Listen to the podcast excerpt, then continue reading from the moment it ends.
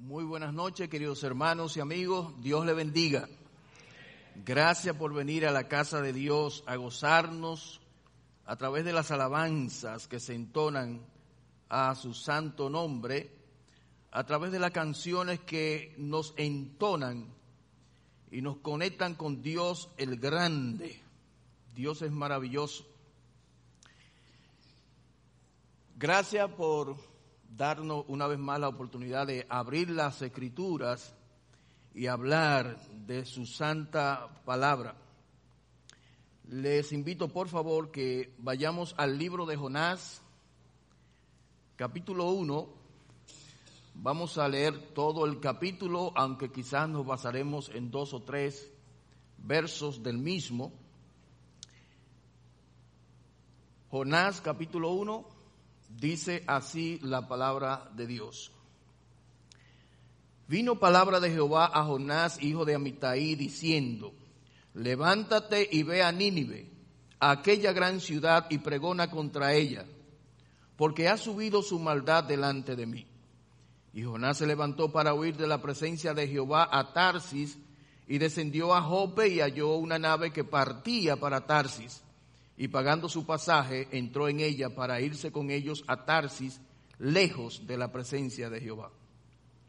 Pero Jehová hizo levantar un gran viento en el mar y hubo en el mar una tempestad tan grande que se pensó que se partiría la nave. Y los marineros tuvieron miedo y cada uno clamaba a su Dios. Y echaron al mar los enseres que había en la nave para descargarla de ellos. Pero Jonás había bajado al interior de la nave y se había echado a dormir. Y el patrón de la nave se le acercó y le dice, ¿qué tienes, dormilón? levántate y clama a tu Dios. Quizá Él tendrá compasión de nosotros y no pereceremos. Y dijeron cada uno a su compañero, venid y echemos suerte para que sepamos por causa de quién nos ha venido este gran mal. Y echando suerte, y la suerte cayó sobre Jonás. Entonces le dijeron ellos, decláranos ahora por qué nos ha venido este mal. ¿Qué oficio tienes? ¿Y de dónde vienes? ¿Cuál es tu tierra y de qué pueblo eres? Y él le respondió, soy hebreo y temo a Jehová, Dios de los cielos, que hizo el mar y la tierra. Y aquellos hombres temieron sobremanera y le dijeron, ¿por qué has hecho esto? Porque ellos sabían que huía de la presencia de Jehová, pues él se lo había declarado y le dijeron, ¿qué haremos contigo para que el mar se nos aquiete? Porque el mar se iba embraveciendo más y más. Él les respondió, tomadme y echadme al mar, y el mar se os aquietará. Porque yo sé que por mi causa ha venido este gran mal, esta gran tempestad sobre vosotros. Y aquellos hombres trabajaron para hacer volver la nave a tierra, mas no pudieron porque el mar se iba embraveciendo más y más contra ellos.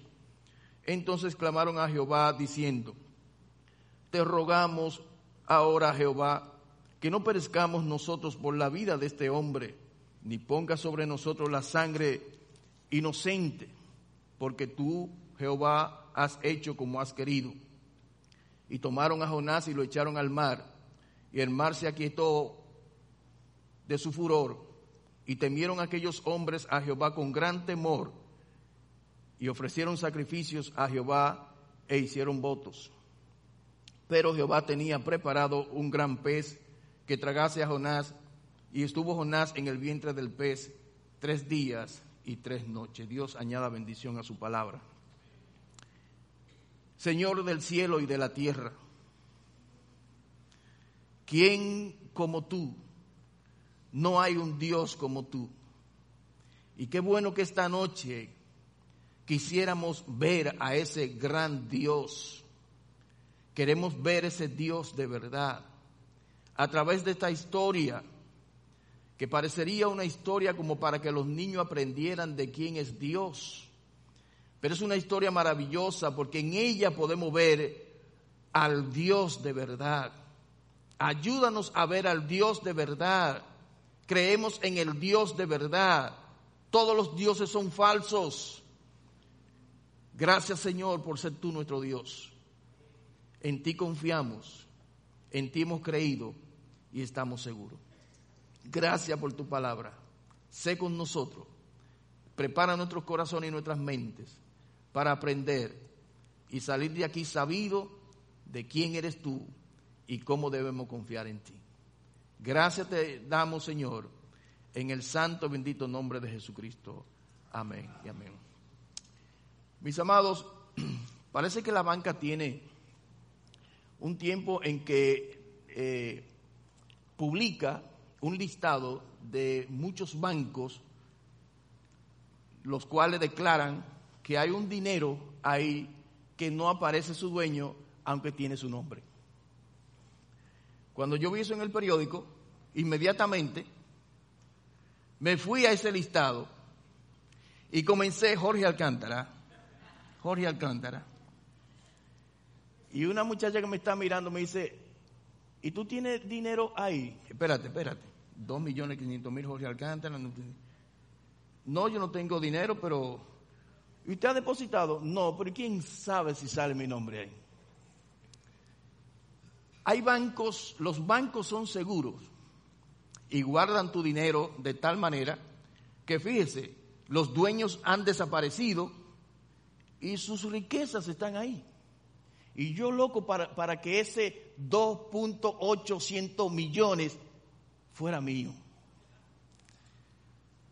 Pero no fue así. No fue así. Queremos las cosas seguras. Nuestras riquezas las queremos bien aseguradas. Todos nuestros bienes, todo lo que tenemos, queremos que permanezcan con nosotros, que no se pierdan. Vi algo de vital importancia que debe estar bien asegurado, bien guardado, es el alma del hombre, el corazón del hombre. El hombre entero necesita de alguien que guarde ese depósito con cuidado y lo preserve para siempre. Es la idea del salmista cuando dice en el Salmo 31.5, en tu mano encomiendo mi espíritu, mi riqueza, lo único que tiene permanencia eterna, mi espíritu, en tu mano la encomiendo. Y sigue diciendo, porque tú me has redimido, oh Dios de verdad, Dios de verdad. Hermano, mire, no hay cosa más terrible cuando usted sabe que un familiar, un amigo o algún vecino parte de esa mano poderosa sin haber garantizado ese espíritu y esa alma en unas manos poderosas que le guarden para la eternidad en felicidad y no para perdición. Nosotros confiamos en ese Dios. El único Dios verdadero es el Dios de la Biblia el Dios que nos ha salvado, porque ha enviado a su Hijo para salvarnos, para rescatarnos de nuestras tinieblas y nuestros rumbos de perdición. Verdaderamente, dijo aquel centurión, este era Dios. Cristo es Dios, el Espíritu Santo es Dios y Dios el Padre es Dios. En esa gran Trinidad descansamos nosotros. Podemos partir ahora mismo, que venga el Señor, que partamos a través de la muerte, como quiera que sea, estamos garantizados en un Dios de verdad. Veamos tres características extraordinarias de este Dios de verdad en esta historia de Jonás. En esta historia del profeta Jonás nosotros vamos a ver esas tres características o perfecciones o atributos de Dios que son de vital importancia para los corazones y las almas que le siguen. En primer lugar, el Dios nuestro, el Dios al cual hemos creído, el Dios de las Escrituras, el Dios que es el Padre de Jesucristo, el Creador del cielo y de la tierra, en esta historia vemos que es un Dios de verdad, es un Dios omnipresente, de vital importancia. Dios es omnipresente. Y hay una definición de un autor que dice que la omnipresencia en toda sus de Dios, el cual llena el universo en todas sus partes y está presente en todos los lugares al mismo tiempo. Ese es mi Dios. Ese es tu Dios. Un Dios que está presente en todas partes. Y es importante tener un Dios así. Porque hay de nosotros si nuestro Dios no cubriera todo. Que estuviésemos en China o en Japón o aquí en Estados Unidos y se nos presente una necesidad y nuestro Dios no tuviese alcance hasta allá. Pero nuestro Dios lo llena todo. Pero mire que más interesante es esta definición. Dice, no parte, sino la totalidad de Dios está presente en todo lugar.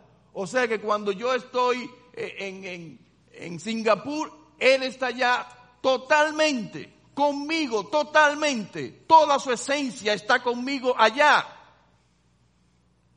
Porque Él lo llena todo.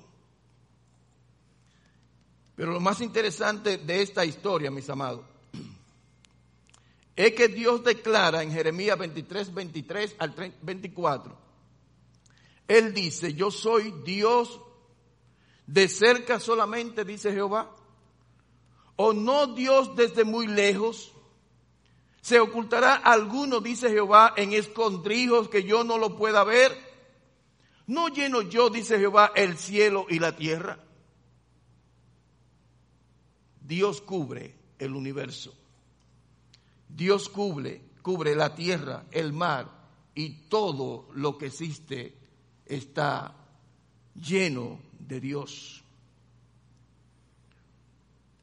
Pero, increíblemente, en esta historia vemos a un profeta que decide desobedecer a Dios y pensar que puede escapar de la presencia de Dios, desobedeciendo al mandato de Dios de ir a Nínive para predicar allá aquella gran ciudad para salvar a los hombres y mujeres de ese lugar, él decide irse de la presencia de Dios.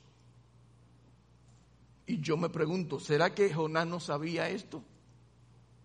De que Dios es omnipresente, que este es el único Dios verdadero que tiene omnipresencia? Porque dice el versículo 3 que Jonás se levantó para huir de la presencia de Jehová. O sea, usted, eh, escuchó la definición de omnipresencia. Jonás se atreve a tomar la determinación de salir de ese lugar de la encomienda y marcharse a un lugar bien lejano. ¿No dice el profeta, acaso soy yo Dios de cerca solamente? ¿No soy yo un Dios de lejos también? ¿A dónde se iría Jonás que mi presencia no alcanzase? ¿A dónde?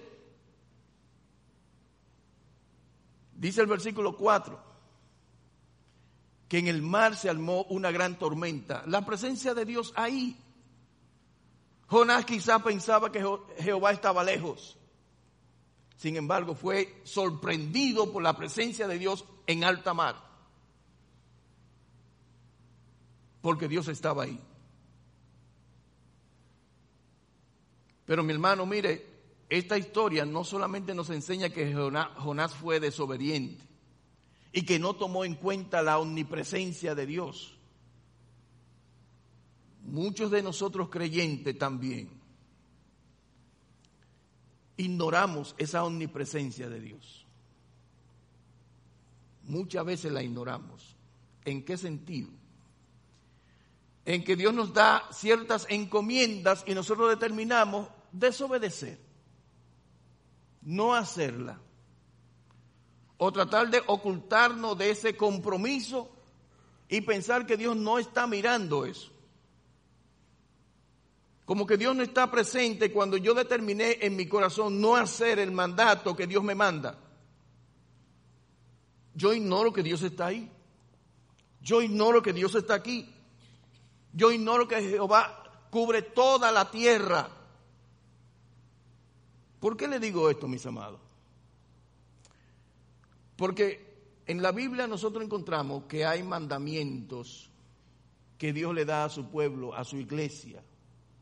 Por ejemplo, la predicación del Evangelio. Dios nos manda a predicar a todos. Dice en segunda de Timoteo 4, 1 y 2, te encarezco delante de Dios y del Señor Jesucristo que juzgará a los vivos y a los muertos en su manifestación y en su reino, que prediques la palabra, que prediques la palabra. Eso es un mandamiento que debe cubrir a toda la iglesia. No está determinado exclusivamente para los predicadores o los evangelistas o los maestros. Esto es un mandamiento para toda la iglesia. Predica la palabra. ¿Quién te lo está diciendo? El Dios de verdad. ¿Quién te lo dice? El Dios omnipresente. Que donde quiera que te vayas, ese mandamiento te seguirá. Y estará siempre en tu conciencia. Él me mandó a predicar. Copiando de Jonás, huimos de ese compromiso. Dice el 4.5, pero tú sé sobrio en todo, soporta las aflicciones y haz la obra de evangelista. ¿Quiénes están haciendo la obra de evangelista? ¿Quiénes están llevando el evangelio a otros lugares, a otras personas? Es un mandamiento para todos. Dios manda a todos los hombres que se arrepientan. Y como ese es su deseo de que todos los hombres se arrepientan, por eso Él manda predicadores. Vayan, id por todo el mundo y predicad el Evangelio. A todo aquel que creyere será salvo. Hay un mandamiento que está siendo ignorado por la iglesia. La iglesia no está saliendo a predicar no está obedeciendo ese mandato de la predicación.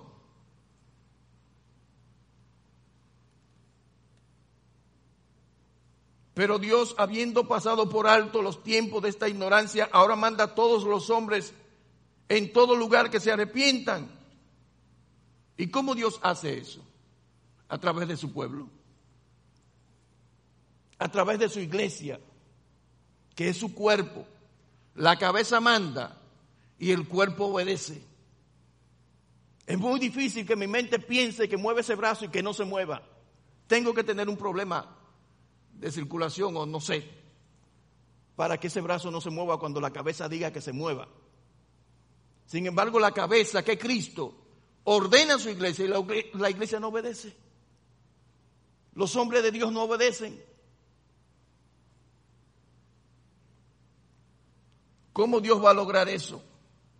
Porque dice en Romanos 10, todo aquel que invocar el nombre del Señor será salvo. Pero, ¿cómo invocarán a aquel en el cual no han oído? El deseo de Dios es que todos invoquen su nombre. Y para Dios lograr eso envía a su pueblo a predicar. Porque, ¿cómo van a clamar si no escuchan? Entonces nuestro compromiso es la predicación permanente, 24/7. ¿Cómo predicarán si no fueren enviados? Como, está escrito, cuán hermosos son los pies de aquellos que anuncian las buenas nuevas.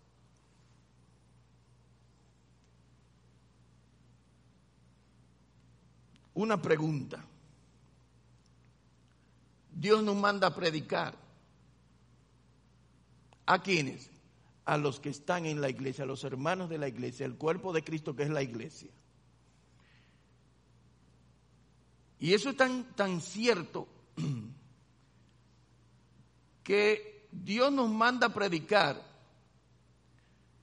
porque hay una necesidad del pueblo de Dios. No solamente para predicar el Evangelio, sino para fortalecer a la hermandad, al ministerio, a la obra de Dios. Porque la Biblia nos enseña que hay tres pasajes que nos hablan de los dones del Espíritu. Cada uno de nosotros tiene dones, quizás uno uno, tal vez otros dos, quizás otro tres, pero nadie se queda sin don. El día que usted vino al Señor, le fue otorgado una capacidad para obrar dentro del ministerio de Dios, dentro del reino de Dios. Ahí están los pasajes de los dones. Mire el Efesios 4.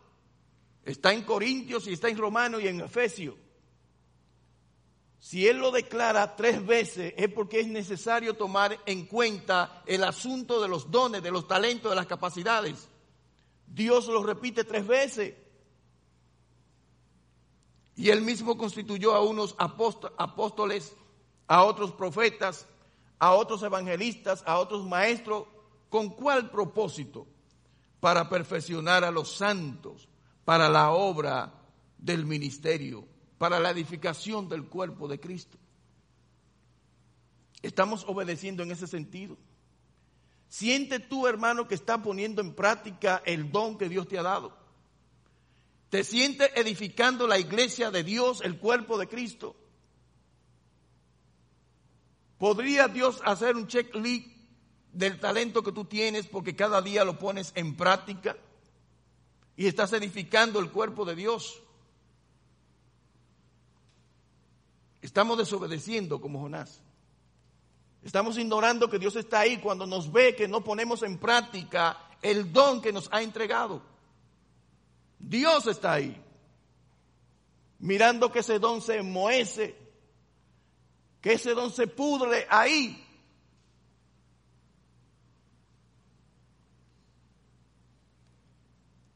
Los dones son para la edificación de la iglesia, para perfeccionar a los santos.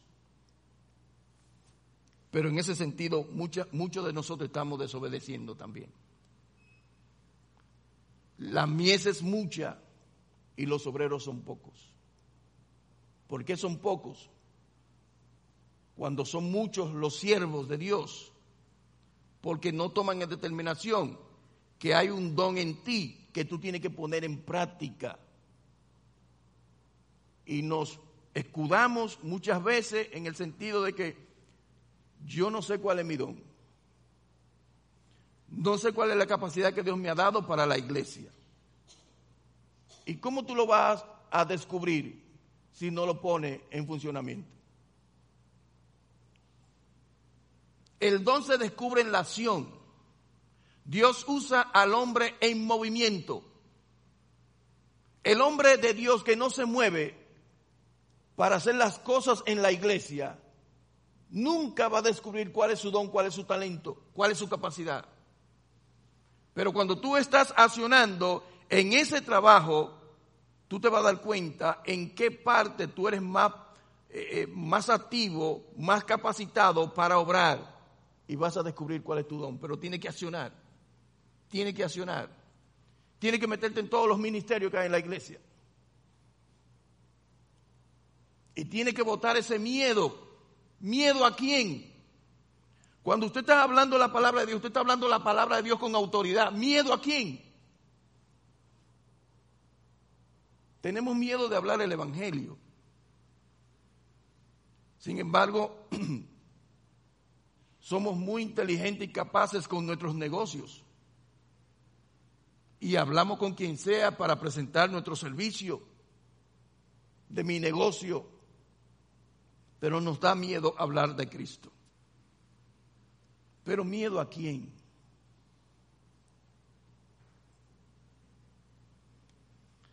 La iglesia necesita apoyo y consolación. Y Dios nos ha preparado para que brindemos ese apoyo y consolación. Pablo habla a los corintios y dice, por esto hemos sido consolados en vuestra consolación. Pero mucho más nos gozamos en, por el gozo de Tito, que haya sido confortado su espíritu por todos vosotros. Esa es una tarea, ese es un ejercicio que debe permanecer siempre en la iglesia. que sintamos consolación. Estamos en muchas necesidades, en muchos conflictos, en muchas situaciones. La iglesia necesita de hombres de Dios que estén mano a mano, de lado a lado, consolándonos el uno para con el otro. Pero estamos desoyendo esto. Estamos huyendo como Jonás. Estamos corriendo como si Dios no está ahí. Como si Dios no ve que nosotros nos estamos escudando de Él. Porque no es que salimos y nos montamos en un barco para irnos a Tarsi. No, es que simulamos. O que no entendemos la misión. O que no entendemos mi don. O que no entiendo cuál es la capacidad. O que necesito aprender cómo evangelizar. Señores, estamos delante del Dios presente. Él sabe todo lo que hay en nosotros. Y Él conoce la capacidad que le ha dado a cada uno. No podemos ocultar eso.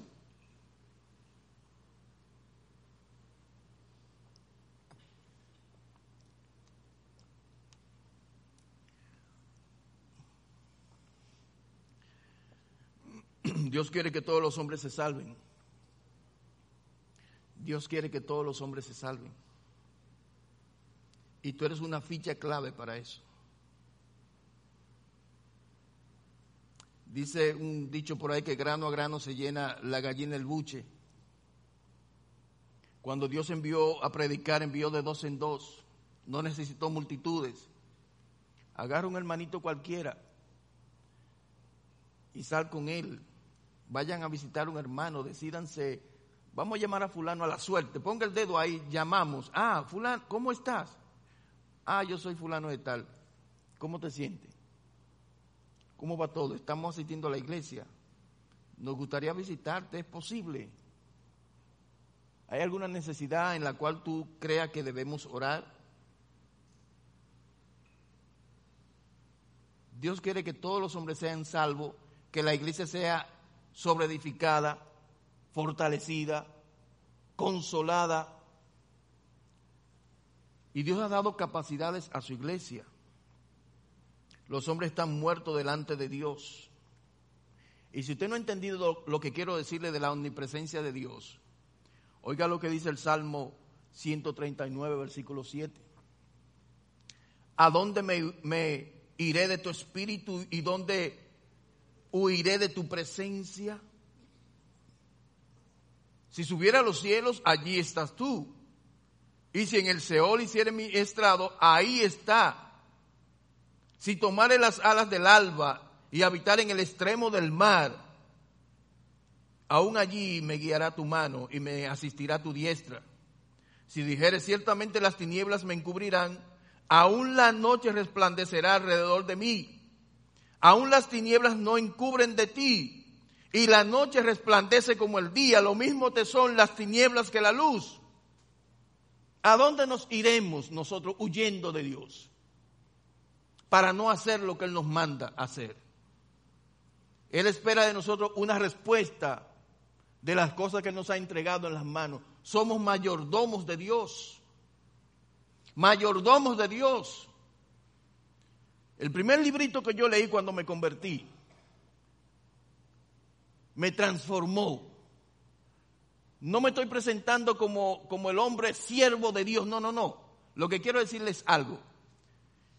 Cuando usted entiende que Dios lo llamó para servir, usted se envalentona.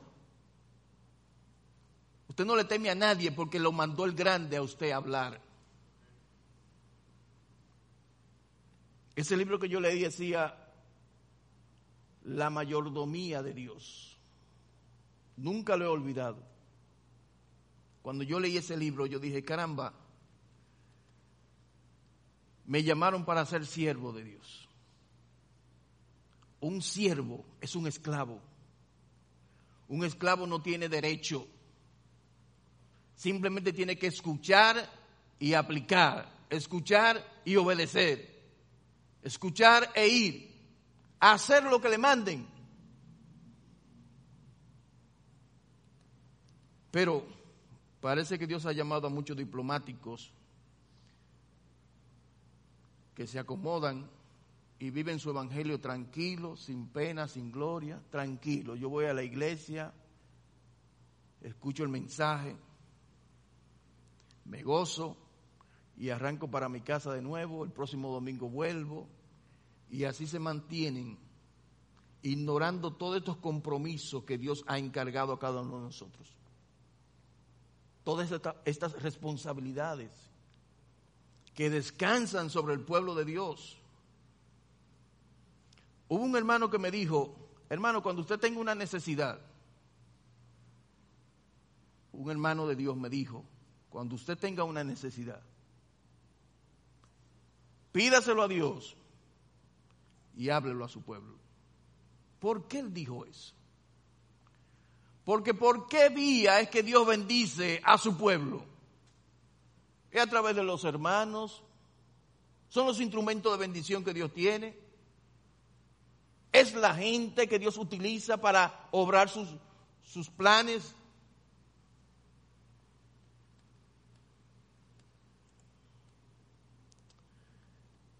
Bueno,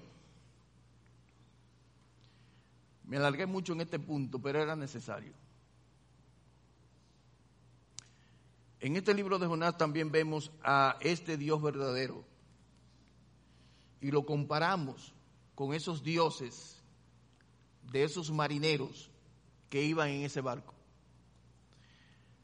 En el versículo 5 dice Jonás, Jonás capítulo 1, y los marineros tuvieron miedo y cada uno clamaba a su Dios.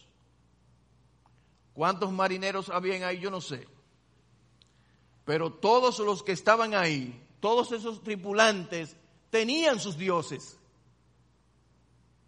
Tenían sus dioses que ellos creían que le protegían, que le guardaban. Y cuando vieron una situación difícil, que sus almas, sus vidas peligraban, clamaron a sus dioses. Todos clamaron a sus dioses, pero se llenaron de temor, de miedo, y tratando de, de, de, salvar la nave, e, echaron todos los enseres hacia afuera para equilibrar la nave. Y cuando se vieron al descubierto que estos dioses no han respondido, y la situación sigue igual, ahí se desengañaron y se dieron cuenta que esos dioses a quienes ellos claman no tienen poder. No tienen poder. Los dioses no tienen poder. Por eso quiero, eh, es que quise hablar de este Dios de verdad, porque es un Dios todopoderoso no como los demás dioses que son dioses falsos e impotentes. Falsos e impotentes. Obras de mano.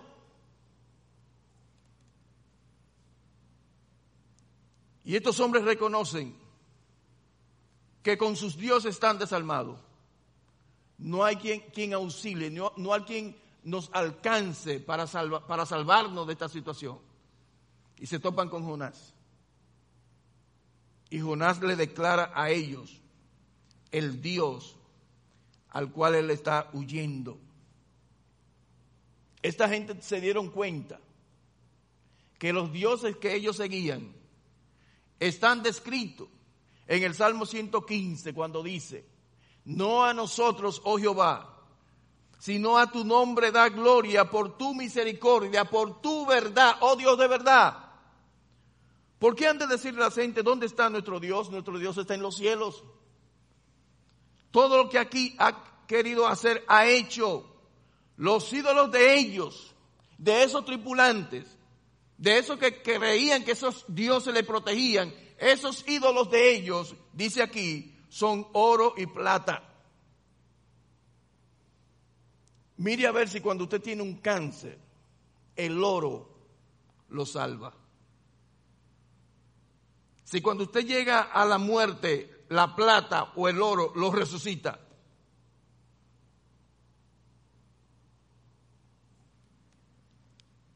Son, oro y plata, obra de manos de hombre, tienen boca, mas no ven, no hablan, tienen ojos, mas no ven, tienen pie, no caminan, tienen brazos, mas no, no palpan, orejas tienen, pero no oyen. Pero lo más terrible de la declaración de este salmo es lo siguiente, es lo siguiente, no es simplemente la descripción de la incapacidad de esos dioses, es la situación de los que siguen esos dioses. Porque oiga lo que dice aquí, y semejantes a ellos, a esos dioses, son los que lo hacen y cualquiera que confíe en ellos. Todas las personas que siguen a dioses falsos, ídolos con pie de barro, todas las personas que creen en cosas así, se ponen igualitos que esos dioses. Porque son gente que no entienden, que no ven, que no hablan, que no palpan, que no caminan. Son semejantes a ellos. Esa es la gran sentencia de ese salmo. Que a esos tripulantes había que decirle, hey, hey, tú que no oyes, mira tú que no ves, mira tú que no caminas, mira tú que no hablas, ve acá. Porque son igualitos a los ídolos que ellos siguen.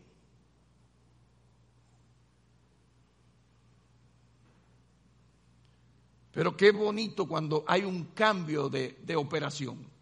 Estos dioses que desengañaron a sus seguidores, que sus seguidores se dieron cuenta que eran incapaces, ahora en el versículo 9 y versículo 10 el panorama cambia. Mire qué interesante. Versículo 9 y 10. Y, y Jonás le respondió, yo soy hebreo y temo a Jehová ¿Quién es ese Jehová? Igual que los dioses de nosotros. Oye, temo a Jehová, Dios de los cielos, que hizo el mar y la tierra. Señores, cuando, cuando ese capitán escuchó eso, ahí fue cuando tembló de verdad. Y el Dios tuyo fue el que hizo este mar que está tan embravecido.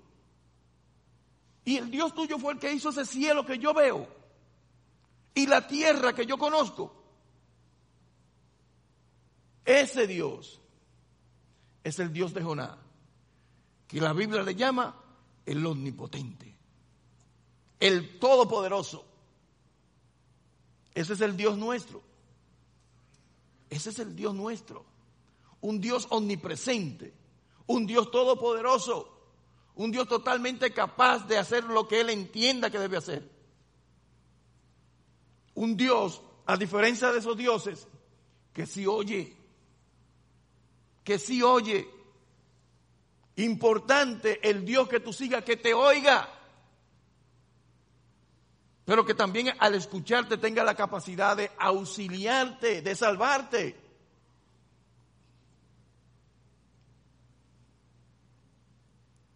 Proverbio 3, 19 al 20 dice, con, Jehová con sabiduría fundó la tierra, el mar y todo lo que hay.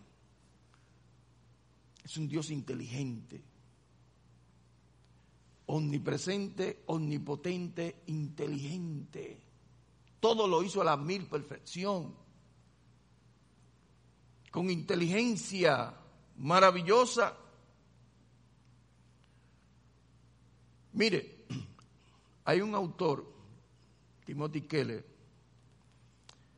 que en uno de sus devocionales yo encontré este párrafo muy interesante. Dice, hay un orden físico, social, moral y espiritual que está incorporado a la estructura de la creación. No podemos tratar a nuestro cuerpo de la forma que querramos sin cosechar las consecuencias. No podemos tratar a las personas que querramos y esperar tener buenos amigos y familia sólida. No podemos vivir vidas egoístas y esperar que nuestro tejido social permanezca intacto. También existe un orden espiritual. Oiga esto. Cuando centramos nuestras vidas en cualquier cosa que no sea Dios, el resultado es una identidad frágil y un desorden psicológico. Cuando nuestra confianza está en cosas imbéciles, así toda nuestra esencia será improductiva. Pero el Dios nuestro es un Dios de poder. Es un Dios de poder. Dice Jeremías 51, es el que hizo la tierra con su poder, el que afirmó el mundo con su sabiduría y extendió los cielos con su inteligencia. A su voz se producen tumultos de aguas en los cielos y hace subir las nubes de lo último de la tierra.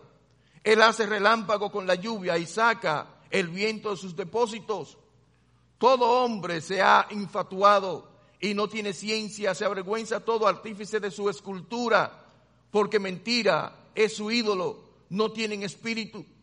Vanidad son, obra digna de burla. En el tiempo del castigo perecerán. No es como ellos la porción de Jacob, porque él es el formador de todo e Israel es el cetro de su herencia. Jehová de los ejércitos es su nombre.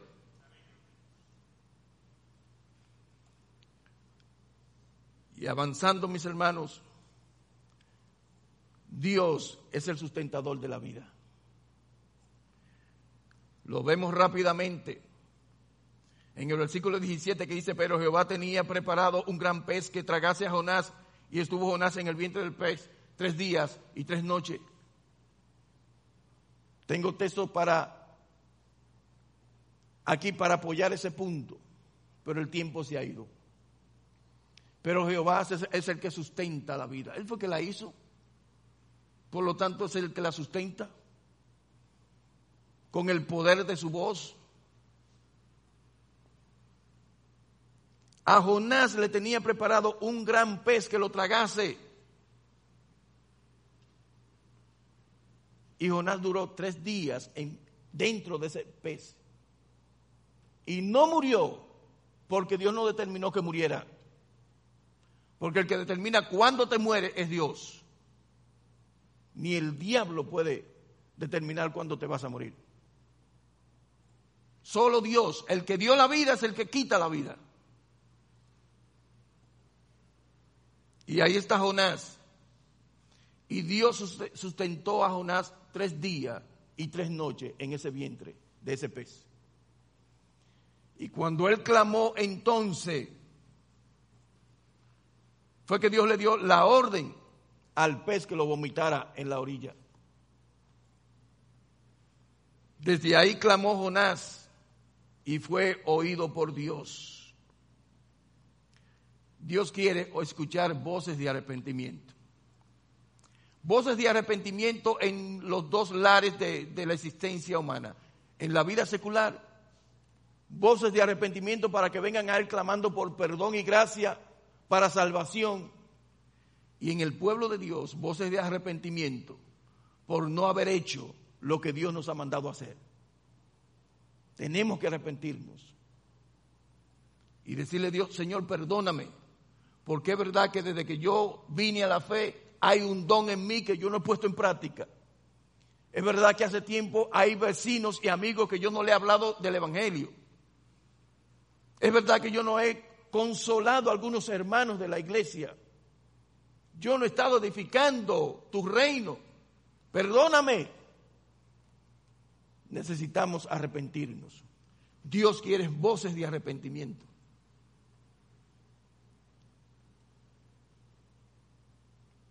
Concluyo ahí, mis amados, para no abrumarle más la vida, la existencia.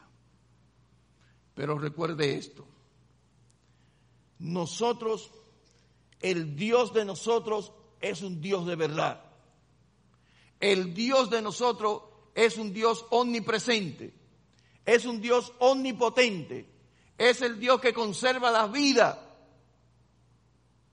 Y es un Dios que desea que nosotros asumamos una actitud humilde delante de Él, reconociendo cuando pecamos y ayudándole que nos ayude y rogándole que nos ayude a obedecer su palabra y lograr la misión para la cual Él nos ha enviado. Así que mis amados, ojalá esto nos haya servido como una advertencia o una alerta o unas palabras de consolación. Yo no sé, eh, eh, recíbalo como usted quiera. Pero esta noche yo le hablé del Dios de verdad. El Dios tuyo y el Dios mío es un Dios de verdad. Padre, tú eres el único Dios verdadero.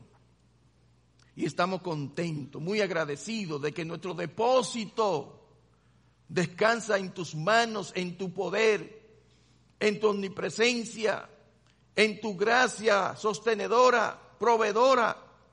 Oh Señor, gracias por salvarnos en Cristo Jesús.